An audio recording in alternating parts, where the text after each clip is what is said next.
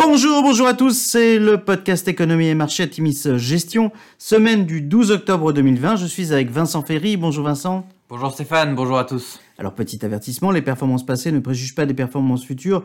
Bien lire les documents de référence des fonds avant d'investir. Et puis nous allons citer un certain nombre d'entreprises. Il s'agit d'une simple illustration de notre propos et non d'une invitation à l'achat. Alors cette semaine nous avons titré Belle semaine tout simplement. Alors que les élections se rapprochent, Donald Trump fraîchement sorti d'hospitalisation pour cause de Covid, a soufflé le froid lundi, puis le chaud en fin de semaine, sur le front du plan de relance de l'économie américaine. Dans une semaine très positive pour les marchés d'actions, les investisseurs semblent dorénavant faire fi de l'éventualité d'un plan de relance voté avant les élections et miser sur la confortable, sur la confortable avance de Joe Biden dans les sondages. Euh, jusqu'à 12 points d'avance pour certains sondages. Alors dans l'univers de la tech, l'annonce d'une potentielle offre d'AMD, un dossier présent dans les fonds sur Xilinx pour 30 milliards de dollars, dynamise à nouveau le secteur pour des semi-conducteurs. Par ailleurs, le Congrès US a ouvert cette semaine le dossier du potentiel démantèlement des GAFA, un dossier à suivre, même si tout processus d'affaiblissement de la big tech devrait être long, lobbying et crainte de la concurrence chinoise obligent.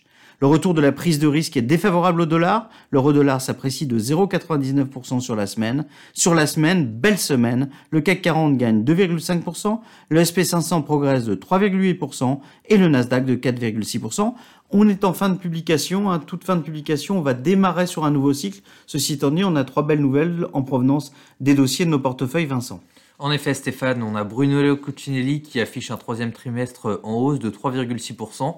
Les guidance sont confirmés. Hein. on attend 10% de croissance en 2020, ce qui implique 13% de croissance au quatrième trimestre. Et en 2021, on attend 15% euh, de croissance.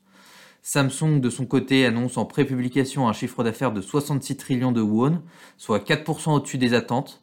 Cette surperformance serait due à un dépassement des volumes de vente sur les mémoires, les mobiles et les dalles OLED. Et de son côté, euh, aux États-Unis, Domino's Pizza dépasse aussi les attentes sur le chiffre d'affaires avec une croissance de 17,9% contre une anticipation à 14,8%. Malheureusement, le groupe a un peu déçu sur ses bénéfices avec 2,49 dollars de bénéfices par action contre 2,79 anticipés par le marché. La Covid aura boosté les ventes du groupe mais aussi ses coûts. Alors à venir, le cycle de publication reprend cette semaine avec notamment JP Morgan pour vos fonds. Les résultats des grandes banques américaines seront regardés de près dans un contexte difficile pour les taux et face à un accroissement notable des provisions.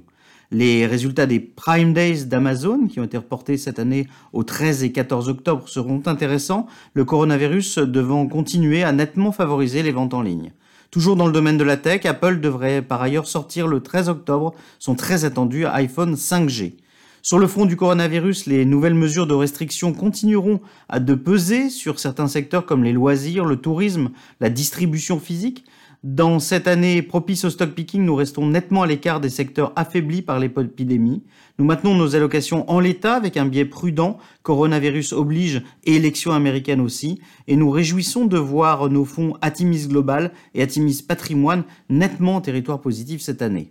Comment ne pas se réjouir d'ailleurs d'être classé cinquième au Corbeil d'Or Mieux Vivre Votre Argent, un prix qui récompense la performance de l'ensemble de la gamme, et ce devant de nombreux acteurs prestigieux.